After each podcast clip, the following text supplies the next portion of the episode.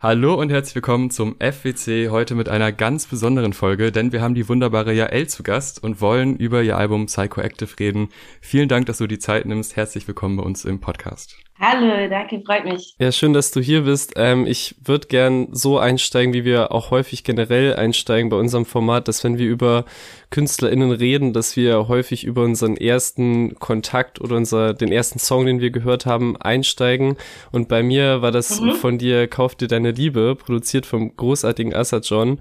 Und da weiß ich halt noch echt sehr lebhaft, dass ich sehr geflasht davon war, dass eigentlich direkt von Anfang an und gefühlt alle zwei, drei Bars sich irgendwas verändert hat und ich ständig das Gefühl hatte, okay, jetzt kommt die Hook. Okay, das muss die Hook sein. Sie ballert doch nicht einfach im Sekundentakt neue Melodien und eigentlich Hooklines raus.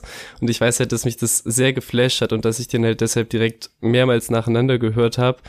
Und da wird mich einfach interessieren, so was denkst du heute zu dem Song? Was geht dir durch den Kopf, wenn du das hörst? Weil ich glaube auch, und da stelle ich einfach schon mal eine These zum neuen Album auf, dass diese, dieses Aufbrechen von Strukturen und dieses hin und her switchen, dass es auch ein großes Bestandteil, ein großer Bestandteil jetzt vom neuen Album ist, würde ich sagen. Ähm, ich habe da gar nicht so aktiv, also ich meine, natürlich ist es irgendwie eine Sache, die ich aktiv äh, versuche zu beeinflussen, also wie ich Songs schreibe ne, und wie mhm. die Songstruktur ist und so.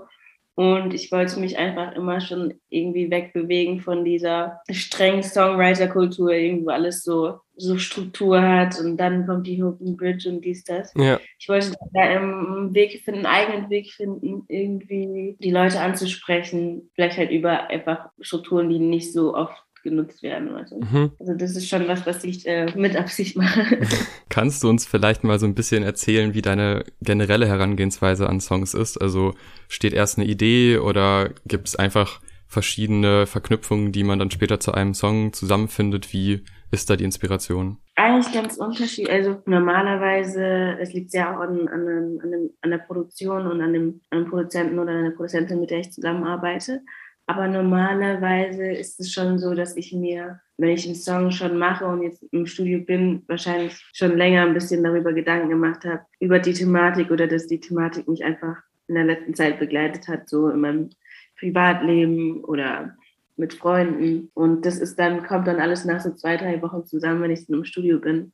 Es ist wie so Research, die, ich davor eigentlich mache. Zwei, drei Wochen. Und dann werde ich da über dieses Topic schreiben. Aber es ist eigentlich nie so, dass ich wirklich dann schreibe in dem Moment oder dann so eine feste Struktur habe und dann steht das Song so in meinem Handy, sondern das sind dann eher immer so Gedanken, die ich dann da aufgeschrieben habe und da aufgeschrieben habe und dann ähm, kommt es dann irgendwie alles so zusammen vom Mikrofon. ähm, ja, das neue Album ist ja eigentlich insgesamt äh, produziert von G17 und Dollarfill, der auch eh so, sag ich mal so, Haus- und Hofproduzent mäßig wirkt ist es eine bewusste Entscheidung gewesen, das so sehr exklusiv zu halten, was so die ProducerInnen angeht? Hat das was mit einem einheitlichen Soundbild zu tun, das du dir vorgestellt hast für das Album oder wie kam die Entscheidung? Ja, voll. Also es war auf jeden Fall, ich generell finde ich das eigentlich, ich habe nie mit vielen äh, Produzentinnen ähm, zusammengearbeitet. Ich hatte immer eigentlich für ein Projekt einen Produzenten, äh, an dem ich mich auch gewendet habe, aus äh, aus verschiedenen Gründen. Beim letzten Album ging es mir eher um Pop-Einflüsse, deswegen habe ich da viel mit Chris Key äh, zusammengearbeitet. Bei dem Album hatte ich halt ein ganz spezielles äh, Konzept und eine Idee, musikalisch und so weiter und wie ich das umsetzen will. Und da gibt es einfach nicht viele Leute, mit denen ich das machen konnte. Und G17 und ich haben sofort irgendwie, also G hat sofort meine Idee verstanden und gedickt und er macht ja auch selbst Musik so in dem Bereich. Und äh, deswegen war das für mich so, ich habe mich lange umgeguckt, mit wem ich das machen kann. Und im Endeffekt war klar, okay, eigentlich kann mir, kann mir nur G damit helfen. Wie kommuniziert man denn zwischen Künstlerinnen und Produzenten, gerade wenn man eine Albumidee hat, die jetzt keinem speziellen Genre direkt zugeordnet werden kann? Also ich stelle mir das relativ schwierig vor, dann zu sagen, es gibt ja auch durchaus Tracks, die quasi innerhalb des Songs das Genre wechseln und es gibt einen Break und dann kommt auf einmal ganz andere Einflüsse. Wie kriegt man das kommuniziert zwischen ProduzentInnen und KünstlerInnen? Naja, also erstmal haben wir schon vorher viel kommuniziert. Wir haben auch vorher einfach so Zeit verbracht, ohne jetzt, obwohl doch, wir haben immer Musik gemacht, aber wir haben jetzt erstmal auch nicht mit dem Ziel, ein Album, Musik, äh, ein Album zu machen, Musik gemacht und äh, haben uns erstmal so kennengelernt und so. Und deswegen musste da gar nicht mehr so viel kommuniziert werden, weil er einfach mitbekommen hat, was ich da für eine Idee habe, was ich für eine Musik höre, ähm, wie schreibe. Ich habe gehört, was er für eine Musik hört und so. Und es war irgendwie schon eh die ganze Zeit so ein Austausch, der stattgefunden hat. Und dann, wenn wir im Studio sind, kann ich ihm einfach 100 Prozent, ich kann dann einfach 100 Prozent abgeben. Und weil ich weiß, dass er versteht, was ich machen möchte, und ähm, ich lasse ihn da komplett sein Ding machen, er lässt mich da mein Ding machen und dann kommen wir zusammen. Ähm, und äh, so sind die meisten Sachen entstanden. Also wirklich, ich glaube, so viel, so wenig kommuniziert habe ich wahrscheinlich oder erklären müssen, habe ich noch nie. Das ging alles sehr natürlich und unkompliziert. Was, was sind denn vielleicht, weil du auch gerade gesagt hast, so was er so für Musik hört und was du für Musik hörst, was sind denn vielleicht so aktuelle Inspirationen, die es so gibt? Oder sind das alles, sag ich mal, ältere Dinge, mit denen du sozialisiert wurdest und dann schon das Gefühl hast, okay, das bleibt immer das Gleiche oder gibt es aktuell andere Strömungen? Ja, das ist ein wilder Mix tatsächlich. Also das kann man gar nicht so sagen. Auch bei G17 ist so, ähm, wir hören tatsächlich sehr viel, also oft überschneidet sich es an Stellen. Äh, er hat aber auch nochmal so seine komplett andere Ecke an Musik. Er ist auch viel so von Rock, eigentlich mag er so, ähm, so Rockstuff. Ähm, wir beide lieben Psychedelic Rock. Wir haben endlich viel Tame Impala gehört, K-Tronada, Housey Stuff, like just good music. Wir sind sehr krass im Austausch, was, was so Musik generell äh, angeht, die wir hören. Und äh, er hat dann noch ein paar eigene Einflüsse, so die EDM-Seite, EDM die äh, definitiv ähm, nicht von mir kommt. Das sind dann seine Einflüsse, aber die einfach so gut in das Projekt gepasst haben und das so abgerundet haben, das irgendwie interessant gemacht haben für mich. Und äh, ich komme dann halt eher so aus der organischen Erika Badu-Ecke äh, und ähm, dann ist das irgendwie so ein Clash. Wie sieht's mit Einflüssen aus außerhalb der Musik? Oh ja, natürlich. Also für das Album war es mega wichtig, überhaupt äh, Input zu haben. Ich begegne sehr vielen Leuten dadurch, was ich halt mache mit der Musik. Und ich habe auch ein Studio und in Kreuzberg. Und da sind auch sehr oft äh, junge Künstlerinnen, Künstler bei mir und Freunde und so. Und das Leben in der Stadt natürlich in Berlin äh, gibt einem unendlich viel Input eigentlich. Genau, aber das sind so, ich glaube, mein größter Einfluss, so was Songs und Musik angeht, außerhalb meiner Musik ist, glaube ich, ähm, meine Freunde und mein Umfeld einfach. Ähm, weil wir auch ein Podcast sind, der Alben sehr im Detail auseinander nimmt und auch wirklich so eine große Liebe hat für dieses Format Album. Wie wichtig ist dir das so? Also es ist ja offensichtlich, dass es ein Konzept gab und dass es jetzt in diesem Fall sehr wichtig war, aber wie wichtig ist dir das von den Konsumenten? Also ist dir das wichtig, dass Menschen das als Album experiencen oder sagst du, okay, wenn man sich seine Songs rauspickt, die einem was geben, reicht das vollkommen? Oder was wäre dir lieber, wenn, wenn du eine Wahl oder Kontrolle darüber hättest, was man ja nicht hat, aber? Das ist eine gute Frage, die habe ich mir gar nicht, noch gar nicht so gestellt, weil in dem Moment, wo ich es abgebe, ist mir tatsächlich eigentlich dann schon ein bisschen auch, also es ist nicht meine Sorge dann, wie mhm. die Leute das Album konsumieren oder finden. Also für mich ist es erstmal an der Stelle ein Riesenstein schon oder so ein Stress, der von mir abfällt, wenn ich das schon draußen habe und fertig bin. Und ich weiß, dass äh, die Zeiten jetzt nicht mehr so sind, dass Leuten, Leute Alben so konsumieren wie früher. Also natürlich, ich weiß, ich weiß worauf du hinaus willst, äh, ist es nicht so, ich glaube, die Leute zu, zu so einer wirklichen Album-Experience, dieses Gefühl aufzubauen, ist sehr schwer mittlerweile, einfach weil so viel Output ist, einfach von ähm, so vielen Künstlerinnen. Deswegen, das ist eigentlich eher, also für mir ist das wichtig, deswegen mhm. mache ich, dann habe ich ein Album gemacht und äh, es ist einfach mein, mein favorite way to go. Mhm. Und wie ist es für dich selbst als Hörerin? Also wie bist du auch jetzt bei neueren Sachen, die rauskommen, dass du die Singles abcheckst oder bist du Playlist-Erstellerin, Hörerin, Albumhörerin? Äh, ich höre tatsächlich dann meistens ein Album. Also ich höre gar nicht so viele Alben. Mhm. Genau, man hört ja dann meistens Alben von Künstlern, wo man erwartet, dass es ähm, einem gefällt, wenn man die schon irgendwie länger kennt. Jetzt oder irgendwie eine Verbindung zu denen aufgebaut hat, dann hört man das neue Album. Aber ich höre jetzt auch nicht einfach irgendwelche random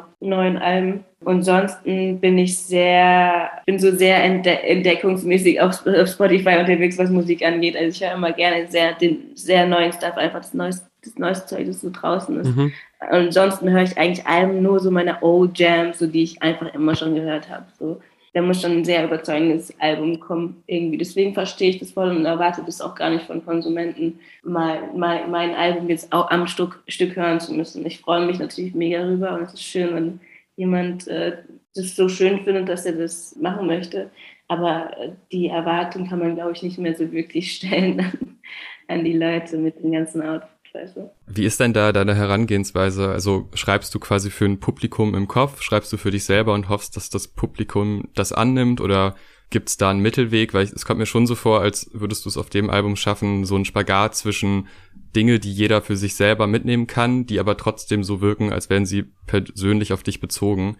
Mhm. Ähm, war das das Ziel oder ist das einfach so entstanden? Ja, das war schon die Intention irgendwie. Ich habe versucht, so eine Perspektive zu finden, die vielleicht verständlicher ist und zugänglicher ist für die Leute, weil man oft einfach, also ich habe bei meinem letzten Album gemerkt, einfach ich habe viel also aus der Ich-Perspektive und einfach sehr ich-bezogen alles das geschrieben und ich wollte einen Weg finden, das ist, das ist natürlich einfach, wie ich Texte schreibe, weil wenn ich Texte schreibe, sind die über mich und die sind aus meiner Perspektive, aber ich wollte trotzdem, wie du sagst, einen Weg finden, diesmal einfach in Worte zu fassen, dass es jeder irgendwie fühlen kann. Und äh, das ist eigentlich jedes Feedback, das ich immer von meiner Musik bekommen habe, ist, dass Leute das super krass nachempfinden können, die Situation super krass nachempfinden können.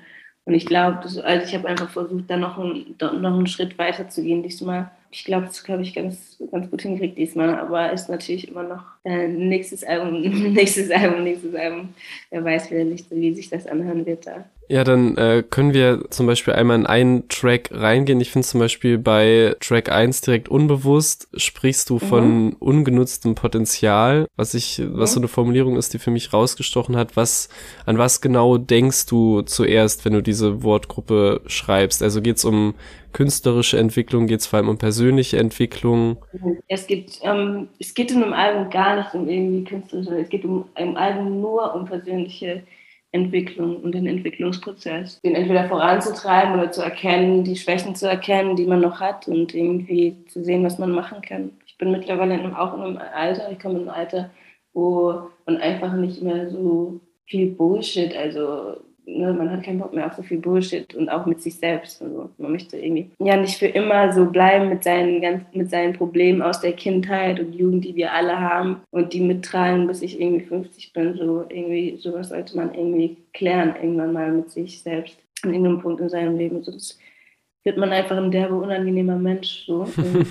das ist so, damit habe ich das Album mit dieser Idee oder mit diesen Empfindungen des Wandels und der Entwicklung, damit habe ich das Album auch gestartet. Das ist eigentlich the whole feeling ähm, des Albums warum ich das Gefühl hatte, ich muss jetzt ein Album machen. Ähm, wo du eben schon dein Alter angesprochen hast, du bist ja, wenn ich es richtig gelesen habe, in einem Interview 24 und mhm. wir beide sind auch 24, also können wir uns in das Alter wahrscheinlich alle sehr yeah. gut reinversetzen und äh, wahrscheinlich auch deshalb so gut zu der Musik relaten, weil yeah. gerade was das Thema Veränderung angeht, kommt es mir so vor, als sind wir in einem Alter, wo sich auch im Freundeskreis gerade wahnsinnig viel verändert. Also mhm. sei es Studium, Ausbildung, die Leute, die man jetzt seit irgendwie fünf, sechs Jahren kennt oder auch länger, die machen gerade sehr viele Schritte in ihrem Leben, die auch sehr konkret dahin führen, was man später so machen möchte.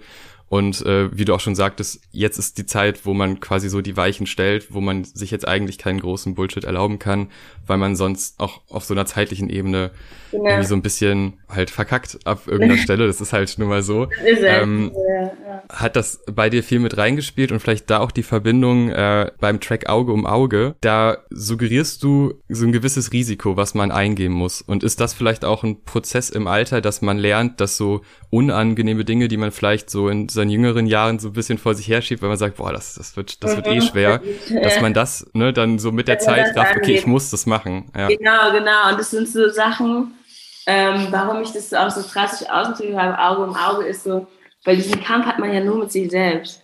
Und manchmal geht man mit sich selbst so um, also man, man will mit seinen Freunden nicht so umgehen, man will mit seiner Familie nicht so umgehen, aber man, man, man geht manchmal mit sich selbst um, ähm, ob das jetzt bewusst oder unbewusst ist, an dem Moment, wo es dir auffällt, dass du irgendwelche Verhaltensmuster irgendwie immer wieder wiederholst und dich immer wieder äh, in die gleichen Situationen, toxische, whatever Situationen begibst, dann irgendwann musst du dir den Punkt stellen, okay, like, wir, wir müssen was, man muss was machen, ne? Und ich fand es auch einfach immer krass abschreckend, so so ältere Leute, also je älter ich, man wird, man checkt ja dann auch immer so, jetzt checkt man langsam, okay, Erwachsene sind auch einfach nur wir, also normale Menschen. Ne? Und wenn du dein, wenn du halt, du kannst halt einfach ein beschissener, erwachsener Mensch sein, dein ganzes Leben lang. Und es gibt genug von denen, die einfach ihren Shit nicht klären und dann einfach scheiß Menschen sind. Und so einer will man einfach nicht sein. Deswegen mhm. guckt, wo halt Fehler sind, wo die Schwächen sind, was man machen kann, solange man es noch nicht ändern kann und sich noch nicht so eingewöhnt hat. Und ich finde das mega wichtig. Ja, und ähm, was würdest du sagen, sind so die Hauptdinge, die du jetzt auch so in diesem Prozess gelernt hast, vielleicht auch über dich, ähm, die du gerne früher gewusst hättest? Ja, es hört sich so irgendwie so stereotypisch und so irgendwie so Dings, aber ich weiß auch nicht, wie man es besser ausdrücken soll. Es ist so dieses Selbstliebe-Ding, aber wirklich und nicht nur, ich kaufe mir jetzt nice Schuhe mhm. oder, oder, oder kümmere mich um meine Haut, weil ich möchte auf der Kamera gut aussehen und ich möchte auf dem Bild gut aussehen oder ich möchte auf der Party von meinen Freunden gut aussehen, weil, ich das möchte. Und das muss man erstmal rausfinden, was man überhaupt will. So, so ich hatte das mit Sport zum Beispiel so ich habe mich immer so selbst verarscht und ich denke mir so, ey, im Endeffekt ist es nur für mich, also entweder mache ich Sport, weil ich gesund sein möchte, entweder esse ich gescheites Zeug, weil ich gesund sein möchte. Und da hat ja jeder seine eigenen Punkte. Für manche ist es People-Pleasing, für manche ist es einfach ein krass großes Ego und da kann man auch immer arbeiten. Ähm, oder wie man in, wie man in, in, in Stresssituationen reagiert und so weiter, Impulsivität jeder hat ja so sein eigenes Päckchen irgendwie, wo er vielleicht ein bisschen arbeiten kann. Und bei mir war das auf jeden Fall ein großes Ding, dieses Selbstliebe-Ding, wo ich auch gesagt habe, Potenzial, das ich noch gar nicht nutze, weil mir langsam einfach klar wird, so was eigentlich alles geht. Also dass ich eigentlich entscheiden kann, was für ein Mensch ich werden will. Und das eigentlich in meiner Hand liegt. Das erinnert mich jetzt auch sehr an die innere Balance, die du auf äh, passiert ansprichst, die man ja, also die ja jeder für sich erstmal selber definieren muss und selber finden muss. Mhm. Ist es erstmal wichtig, das überhaupt zu verstehen, dass es so etwas gibt, also dass man dieses Bild vor Augen hat, um daran zu arbeiten? Oder glaubst du, jeder hat das schon gecheckt, aber manche ignorieren das einfach? Ja, ich glaube, es ist schon so ein Ignorieren-Ding. Also ich würde niemandem absprechen, irgendwie das. Also ich glaube nicht, dass, dem, dass das irgendwas mit äh, Intelligenz oder irgendwas zu tun hat, ähm, auf sich selbst zu hören und sich selbst zu verstehen. Es ist einfach manchmal schwer, weil man nicht unbedingt darauf, dass nicht einem beigebracht wird als Kind, sich selbst, also ne, wenn man irgendwie Glück hat mit seinen Eltern und die sind so, ja, lieb dich selbst und bla bla. Aber so in Deutschland normalerweise, wenn man aufwächst, Leistung, Leistung, Leistung, da kriegt man jetzt nicht unbedingt beigebracht, so, äh, dass du eigentlich an erster Stelle stehst. Und ich meine das nicht in so einem Ego-Sense, ich, ich stehe über allen, sondern man, so ist es dein Leben. So basically, ja. mach, you're the driver, weißt du, du musst entscheiden. Und äh, ich glaube, das ist halt auch so eine Verantwortung, die manche vielleicht auch nicht sehen wollen und dann sich auch dafür drücken und dann so, wie, vorhin, wie ich vorhin gesagt habe, für andere leben und alles mögliche machen. Weil das ist einfach auch, also ich, es ist auch einfach schwer, sich seine Fehler anzuerkennen und zu akzeptieren, ey, ich bin an der an der Stelle gar nicht so geil irgendwie charakterlich. Ist halt nicht so schön.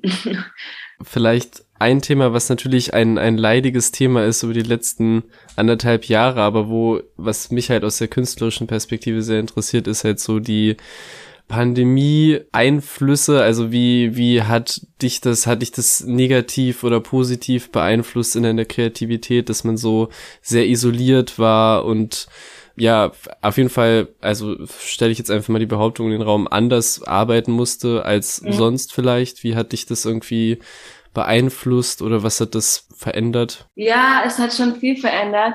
Ich glaube, das Album ist auch nur deswegen entstanden. Also ich war am Anfang sehr down, so wie glaube ich viele Künstlerinnen und Künstlerkollegen von mir, weil halt einfach basically unser Job einfach weg ist. So und wir halt nicht live spielen können und sowas, ne? Und mhm. sowas verändert ist. Aber dann konnte ich irgendwie nach einer Zeit, also das war auch die Zeit, als ich dann mit dem Album angefangen habe mit G, da konnte ich irgendwie dann der ganzen Sache doch was abgewinnen, einfach weil ich mir dachte, ich mache das mal wieder nur für mich. Mhm. Weil ich wusste, wenn ich jetzt ein Album mache, eigentlich nichts wird passieren. Weißt du, es ist eigentlich die schlechteste Zeit, um gerade ein Album, also für eine Künstlerin Künstler sind, ist, ist einfach frustrierend, gerade ein Album rauszubringen, weil du machst ein halbes Jahr was und dann, ähm, du kann, dann normalerweise gehst du danach das den Leuten zeigen und du ja. teilst im Moment, machst live. Und ich meine jetzt nicht nur geldmäßig, sondern auch einfach ausgleichmäßig und, und, und das sind Künstler, das gehört dazu. Und das wurde uns halt schon, ist halt weg einfach oder sehr reduziert, sehr stark reduziert und das hat auf jeden Fall schon irgendwie für Krise gesorgt.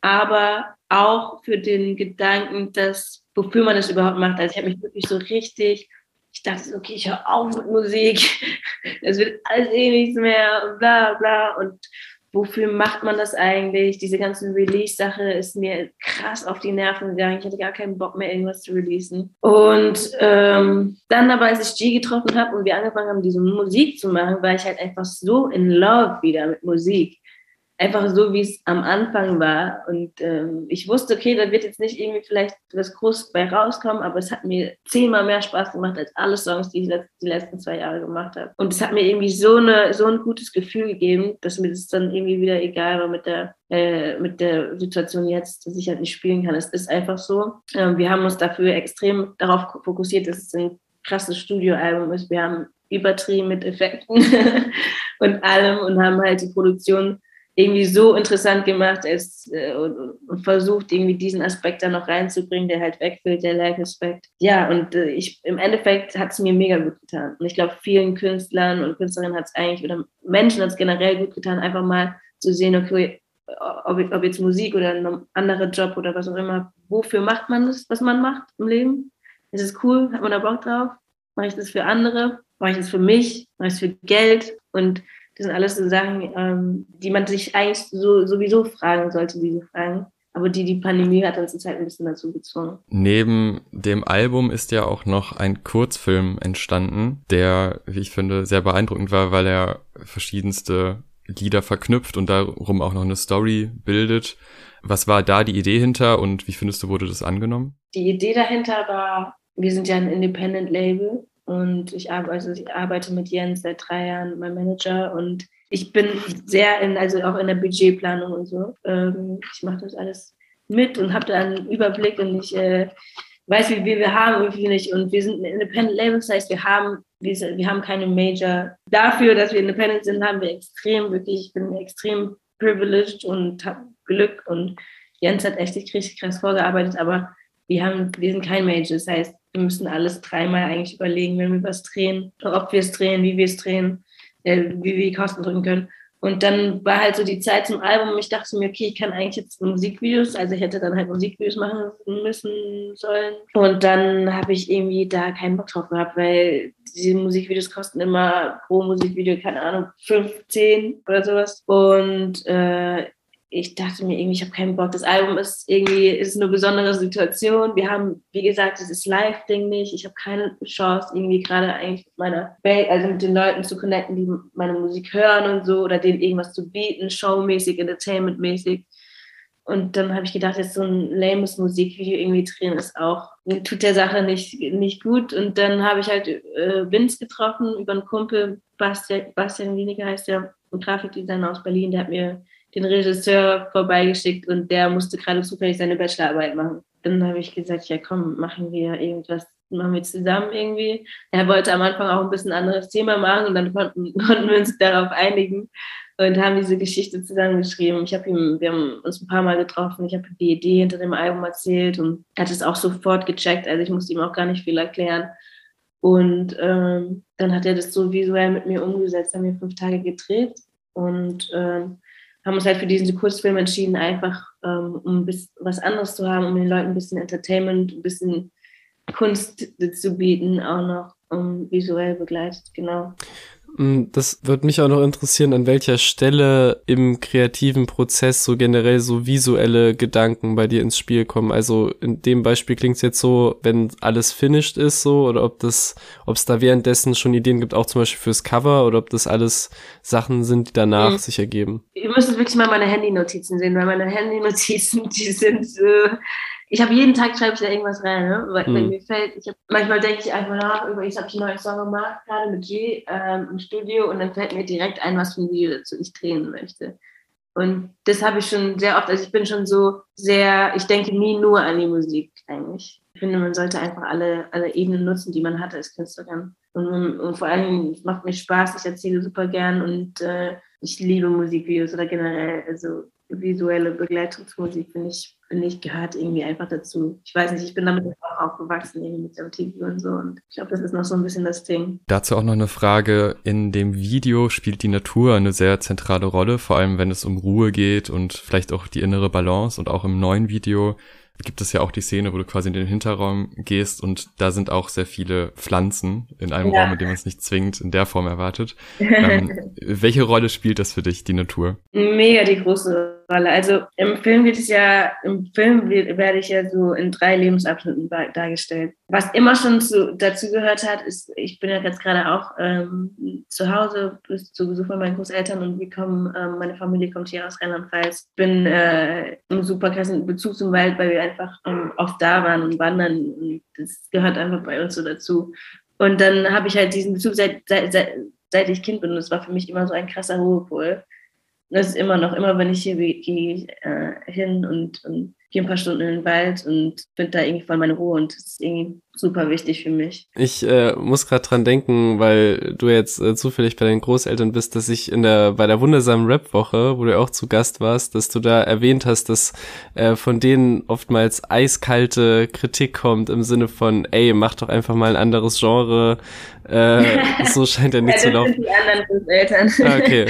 Aber ja, das sind auch, das sind auch Großeltern. Ja, ja, von denen gibt's gibt es Kritik. Ja, klar, ist normal. Ich glaube, die Familie ist immer der, äh, der härteste Kritiker. Das, das hätte mich halt interessiert, wo, also was sind so, zu wem gehst du für Feedback oder von wem holst du dir gerne Kritik oder von wem vielleicht nicht oder wie, wie gehst du da so im Prozess vor? Es ist irgendwie komisch mit der Musik. Ich bin in so vielen anderen Aspekten des Lebens sind mir aufgefallen, dass es mir wichtig, was Leute sagen, aber in der Musik war mir das tatsächlich noch nie wichtig mm. irgendwie. Ich verstehe, also auch wenn mir jemand schlechtes Feedback ist, ist mir auch wirklich, es kann, kann mir jeder sagen, es ist auch gar nicht schlimm, dass meine Familie sagt, weil im Endeffekt mache ich das für mich selbst. Und da hatte ich leider irgendwie, ich weiß nicht warum, aber ich hatte immer schon so ein krasse, wahrscheinlich Ego, dass ähm, ist mir irgendwie egal. Dann feedbackmäßig nicht, aber ähm, Leute, die ich musikalisch respektiere, äh, zeige ich natürlich gerne meine Musik und rede auch gerne damit.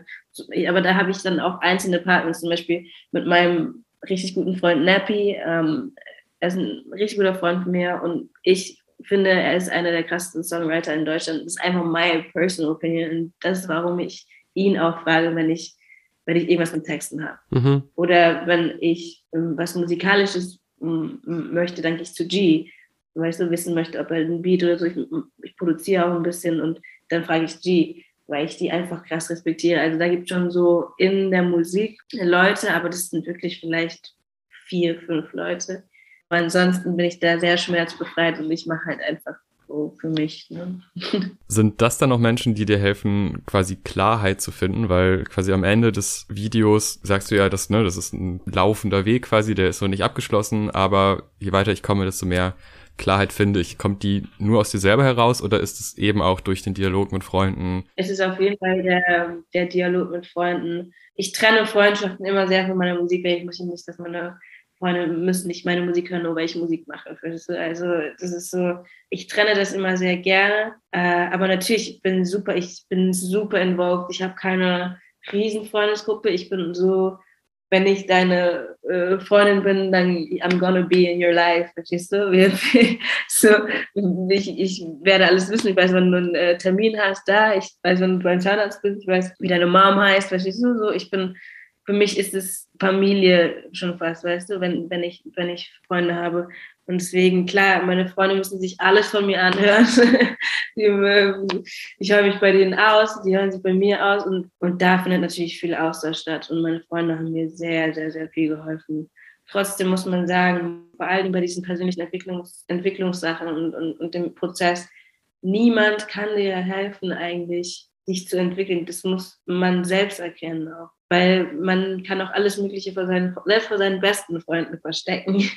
Und man ist nie hundertprozentig ehrlich. Man ist nur ehrlich mit sich selbst. Man, kann, man muss ehrlich mit sich selbst sein. Und da ist, kann man schöne Freunde und die besten Freunde haben, aber wenn du selbst nicht checkst, irgendwo deine Sachen, wo deine Fehler und so liegen, dann wirst du da auch nicht weiterkommen. Deswegen ist es wahrscheinlich sehr so, äh, ja, es kam einfach von mir, es kam irgendwie aus, äh, aus mir raus. Und ich glaube, das ist auch, wie wir vorhin gesagt haben, einfach unser Alltag, weißt du, auch so, in dem wir sind.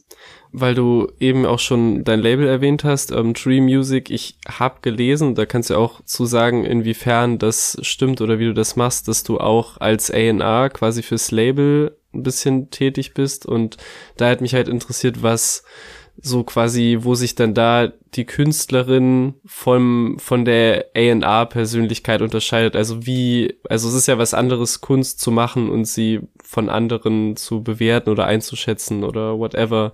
Wie, wie unterscheiden sich da so die Perspektiven? Gar nicht eigentlich, mhm. weil äh, ich das ja als Künstlerin sehe und ich sowieso nur mit Künstlern zusammenarbeiten möchte, die ich künstlerisch auch ins, also interessant finde und die ich schon eh wahrscheinlich im Auge habe. Und A&R ist jetzt ähm, wahrscheinlich eher so was, wie, wie man das in der Zukunft nennen kann, wenn ich das dann wirklich mache. Ich jetzt ist es so, ich mache das eigentlich auch nicht aus der Intention daraus, irgendwem sagen zu wollen, dass er irgendwie jetzt gut ist oder nicht, hm. sondern aus der Intention daraus, dass ich einfach mir für Deutschland und für die deutsche Musiklandschaft und die deutsche Musikkultur gute Musik wünsche. Gute Musik, die ja. einfach gefördert wird und, und es sind Leute, wenn ich da jetzt meine, ob das jetzt 50-50 war, ob ich jetzt äh, damals meine Crew da auch äh, ans Label gebracht habe oder ob das jetzt Nappy ist oder ob das Don't know, Solis, wer auch immer der äh, so ein bisschen in der Umgebung ist, äh, das sind Leute, die, ich möchte die nicht irgendwie sein oder zum Label bringen. Ich bin, ich bin froh, wenn jetzt in Nappys Fall zum Beispiel ähm, Jens ihm dann auch helfen kann mit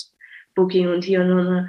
Aber es geht um die Musik, es geht darum, was, was ich in den Leuten musikalisch sehe mhm. und wo ich denke, wo, wo sie die deutsche Musiklandschaft hinbringen können. Weil ich wirklich einfach so groß denke, dass ich denke, dass wir hier einen Sound schaffen für unsere Musikkultur, der einfach fehlt und der wichtig ist und der, weißt du, mehr und den, der mehr Repräsentation braucht. Das ist so irgendwie immer das größere Ziel. Deswegen A&R ist es gar nicht so. Es ist eigentlich, ich bin Künstlerin und ich gucke einfach, wer noch so in meiner Welt irgendwie mhm. mitspielt. Und da gibt es einfach nicht so viele. Und dann die, die es gibt, kontaktiere ich dann oder versuche irgendwie da äh, eine Verbindung aufzubauen. Ich habe jetzt zum Beispiel auch gerade äh, auch über Nappy eine Mega-Künstlerin äh, kennengelernt, die könnt ihr auch gerne mal auschecken. Sie ist Rapperin, richtig krasse Rapperin. Äh, sie wird auf jeden Fall noch lange am Start sein. Sie ist gerade erst am, am, Anfang. Sie heißt äh, Candies. Mm, von, von der habe ich einen, dieses, äh, ich weiß nicht, wie der heißt gerade, aber dieses, das Video, was auch so ein bisschen so in der Sauna mäßig gedreht ist, ja. das fand ich krass. Hm, das ja, finde ich krass. Candy aus Berlin. Mhm. Äh, sie ist richtig, richtig cool. Ähm, und da, das sind so Künstler, das sind, ich, ich, ich mache ja dann, ich, also, die machen alle ihr eigenes Ding, aber wir verstehen uns alle auf so einer Ebene, weil wir alle das Gefühl haben, okay, wir machen hier was irgendwie für deutsche Musik, das sich irgendwie so ein bisschen ähnelt und in die gleiche Richtung geht, von dem Qualitätsanspruch, von dem künstlerischen Anspruch, vom Charakter, wegen, äh, liebe es eigentlich mit Leuten wie Candice oder, oder Nappy oder Soli oder Ria zusammenzuarbeiten und, und da irgendwie was Neues zu schaffen und irgendwie, wo wir vielleicht in fünf Jahren zurückblicken können und sagen, ey, krass, irgendwie, das irgendwie hat irgendeinen Wert, Stellenwert für, für deutsche Musik. Ja, finde ich einen guten Ansatz, weil wir das auch durchaus merken, dass gerade wenn sich verschiedene Künstler zusammentun, die ein gewisses Soundbild vertreten, mhm. äh, die jetzt auch gar nicht so wahnsinnig populär auf den ersten Blick sind, aber auf jeden Fall das Potenzial haben, einfach viel Reichweite trotzdem irgendwie zu bekommen, wenn sie sich, wenn sie auch lange den Support bekommen in dieser kleineren Bubble quasi, mhm. äh, finde ich das einen sehr spannenden Ansatz, weil es ja schon so ist in der jetzigen Zeit, dass gerade so nischige Projekte auch schnell untergehen können, einfach aufgrund von Streaming-Plattformen, die halt das mhm. Große mhm. erstmal pushen und ja. da kann ja auch kein einzelner Konsument was für, dass ihm halt einfach gewisse Sachen nicht angezeigt werden. Ja. Äh, aber da finde ich das einen spannenden Ansatz, weil wir das halt auch äh, immer wieder erleben, dass wir von Sach äh, von Leuten angeschrieben werden mit Sachen und wir denken, okay, krass, davon habe ich noch nie was gehört. Okay. Aber das klingt ja mega geil und wir suchen ja auch gerade ja. nach nischigeren, kleineren Sachen, die uns halt ansprechen, die auch vor allem wir reden viel über Deutschrap, die gerade auch in dem Genre für Sachen stehen, die vielleicht in dem Mainstream Deutschrap leider komisch behandelt werden. Also sei es jetzt ja, das genau. Frauenbild und solche Sachen. Es ja. ist gar nicht so leicht heranzukommen, aber es ist schön zu hören, dass sich die Künstler auch untereinander da supporten und nicht Voll. jeder versucht, sich da durchzusetzen. Voll, das ist für mich wirklich ein Main-Ding, auch als ich nach Berlin gekommen bin. Ich habe auch letztens Listening-Session gemacht und habe einfach alle möglichen verschiedenen Künstler eingeladen und äh, visuelle Künstler, äh, Musiker und so. Eigentlich jeder, wo ich das Gefühl habe, okay, you're not just in it for like two years. Ich respektiere das immer sehr, wenn Leute sich dafür entscheiden in ihrem Leben und das so ernst nehmen, wie ich das ernst nehme. Und ich nehme das sehr ernst. Ich, Musik ist immer, you know, das ist so, ist eine Entscheidung, die ich irgendwann getroffen habe und ich werde das machen. Und äh, ich habe auch mit, mit den Beethovens, ich weiß nicht, ob ihr kennt, äh, Safa und Perry, die sind drei, zwei, drei Stockwerke über mir in Kreuzberg und ähm, ich hatte das Glück und das Privileg, die schon jetzt länger zu kennen, drei, vier Jahre, wir kennen uns echt gut und wir sind sehr connected und jeder hilft. Und es ist, es ist schön zu sehen, dass Leute, die das schon 10, 20 Jahre machen, weißt du, und wie die, wie die miteinander umgehen, wie die Künstler behandeln, weil dieses Businessmäßige und dieses Industrie und dieses Money, das kommt immer von anderen Leuten, das kommt, das kommt, das kommt von der Industrie. Aber Künstler an sich, Produzentinnen, Songwriterin, Jasmin Shakir zum Beispiel auch krasse Songwriterin, auch schon mega lange im Geschäft, die bleiben dabei. Die sind dabei, weil die das einfach 20 Jahre machen. Die gehen nach 20 Jahren noch ins Studio, Studio jeden Tag. Ich habe so krass Respekt davor, weil ich das als meinen Lebensweg auch sehe und wenn ich das bei anderen Künstlerinnen sehe oder Künstlern wie Nappy oder äh, Candice, ähm, wenn ich mit denen zusammenarbeite, kann ich halt sicher sein, dass die genau die gleiche Einstellung haben, weil ich nur mit solchen Künstlern eigentlich zusammenarbeite, die das ernst nehmen und die irgendwas darin sehen und einfach das, das Künstler-Dasein einfach leben und nicht nur irgendwie einen coolen Song in irgendeiner Playlist haben wollen. Ja, sind das auch so die Sachen, die du jetzt so NachwuchskünstlerInnen als Tipp geben würdest oder sagen würdest, es geht darum, nehmt es ernst und. Mhm. Nehmt euch ernst. Ja. Das ist das Main Ding. Also die meisten Leute, die ich kenne, die es irgendwie wo ich denke, ja, die sind cool und so, aber die werden nicht durchhalten und oder die auch nicht durchgehalten haben oder so, sind Leute, die sich selbst nicht ernst nehmen. Also sie finden dann nach außen tragen und cool und, und der Beat ist cool immer, aber äh, wirklich zu sehen, warum ich das mache, wa warum mache ich Musik, was ist mein Bedürfnis, muss ich das wirklich machen oder kann ich das auch so Hobbymusik machen und eigentlich spiele ich gerne Fußball es gibt mir das Gleiche, was ich meine, oder es ist wirklich like my kind of uh, expression und da gibt es einen riesen Unterschied. Und da gibt es wirklich auch nur eine Handvoll Künstler, die ich bis jetzt getroffen habe, die diesen Willen haben. Und ich glaube, auch checken, was auf die zukommt, weil das ist halt einfach auch, es ist kein Märchenbuch, Künstlerin zu sein. Du hast meistens wahrscheinlich einfach die ersten Jahre mal kein Geld. So, es kann fünf Jahre laufen, dass du kein Geld machst. Es kann zehn Jahre laufen, dass du kein Geld machst. Hm, wenn du dieses über Zeit aufbauen möchtest. Es ist, ein, ist eine whole Lebensentscheidung, wissen du, was ich meine? Und das würde ich einfach jungen Künstlern raten. Überlegt dreimal, ob ihr wirklich, ob ihr das machen wollt. Und ob ihr die Kraft und Willen und Bock drauf habt und so. Und was alles dazu gehört. Keinen Job annehmen zu können, weil ihr Mucke macht, weißt du? Und kein Geld und hier strugglen, wenn deine studierten Freunde ihre 4000 Euro im Monat bekommen. Das, you know, das sind alles so Sachen, ich glaube, wo, die, die man sich vorher überlegen sollte. Ja, das erinnert mich äh, zwar nur in kleiner Form an unseren Podcast, wo wir natürlich auch, wir sind jetzt schon seit einigen Jahren dabei und äh, ja, finanziell ist das, ist es halt einfach eine Leidenschaft. Äh, ja. Ich meine, als Künstlerin ist es nochmal ein krasserer Sprung, weil ich meine, wir kriegen noch Zeit für irgendwie Nebenjob und Studium und so weiter. Aber trotzdem, solche Sachen, wenn man die mit Leidenschaft macht, dann sollte man da auch hinterstehen und dann wird es aber auch dementsprechend. Eben, es wird sich auszahlen über Zeit, time will tell, for sure. Ich würde sagen, so zum Ende wäre es interessant nochmal zu hören, weil du jetzt auch eben schon relativ viel gedroppt hast, aber das muss jetzt nicht nur Neues sein, sondern auch generell vielleicht so ein paar Albenempfehlungen von mir aus Alltime Classics oder was du in letzter Zeit so gehört hast. Gerne auch nischige Nachwuchssachen, dass wir einfach ein bisschen was bekommen und auch jeder Zuhörer und jede Zuhörerin nochmal irgendwo reinhören kann. Natürlich auch in dein Album, aber auch in viele andere Sachen. Um ähm, generell immer aus Seven O Shake. Sie hat gerade jetzt, ich weiß nicht, mm. den Album mm. Aber sie hat einen krassen neuen Song rausgebracht. Dieses Video, Neo Surf, ist das krasseste Video, glaube ich, das ich dieses Jahr gesehen habe. Neo ja. Surf, äh, 07 O Shake, ähm, ich weiß nicht, wie der andere Typ heißt, der dabei ist. Dann ähm, Trap-mäßig, also richtig dirty Trap-mäßig, so ähm, höre ich gerade Yeet. Mm. Super krass auch, feiere ich auch sehr, das letzte Album. Dann immer noch feiere ich äh, das letzte Album von Kate Shonada, das, äh, mm. wie hieß es nochmal, mit diesem Cover mit den blauen Augen da. Ist das, nee, das 99.9%, das ist älter, glaube ich. Doch, doch, das ist, glaube ich. Okay. Ja, mhm. ist das? Das höre ich immer noch einfach, weil das ist einfach ja. sick. Äh, für Afrobeat-Sachen, ich finde das krasseste Afrobeat-Album ist gerade Amari. Das Album heißt The Angel You Don't Know. Von 2020. Ähm, aber auch, ich höre es rauf und runter, sick. krasse, krasse. Sie hat so einen ganz anderen eigenen Touch auf Afrobeats. Das ist richtig, richtig cool. Und sonst, Pink Panthers höre ich auch gerade rauf und runter. Mhm. Äh, das letzte Album ist sick, unfassbar gut geworden. Sonst höre ich immer mein All-To, ähm, den ich natürlich auch immer empfehlen kann, ist ähm, Erika Badu, of course, Mama's Gun. Mhm. Beste Album der Welt. aber es gibt so viele, es gibt so viele guten Stuff gerade, deswegen ich waren jetzt nur ein paar Sachen, die mir gerade eingefallen sind, aber die höre ich viel. Und das Tame Impala Album, das letzte, das war auch Okay, dann vielen Dank für diese Tipps und auch schön, dass du Sovereign aus Shake nennst, weil da äh, mache ich schon lange Werbung für. Es ist äh, auch gerade das letzte Album unfassbar geil. Yeah. Sie hat leider die Tour abgesagt in Deutschland. Ich wäre nächsten Monat wäre ich da, yeah. aber sie kommt nicht nach Köln. Das ist yeah. sehr, sehr schade. Habe ich mich jetzt lange drauf gefreut. Aber dann, dann kann man trotzdem das Album hören und die neuen Sachen. Sehr, sehr, sehr. Guck dir das Video an, falls du es noch nicht gesehen hast. Doch, habe ich. Natürlich. Ja, hast du gesehen, also, ja. ja. ja. Unfassbar. Ja. Vielen lieben Dank, dass mhm. du die Zeit gefunden hast und uns äh, so ausführlich über dein Schaffen erzählt hast. Hört auf jeden Fall in Psychoactive rein. Das ist ein unfassbar gutes Album geworden und auch den Kurzfilm schauen, der gibt dem nochmal eine visuelle Ebene, die das nochmal erweitert. Ja, vielen Dank. Ich hoffe, wir hören uns dann beim nächsten Mal, beim nächsten Album, yes. wenn es einen Anlass gibt. Ja, würde uns freuen. Danke für die Einladung und äh, viel Glück noch euch mit, äh, mit dem Podcast. Viel Erfolg. Dankeschön. Danke.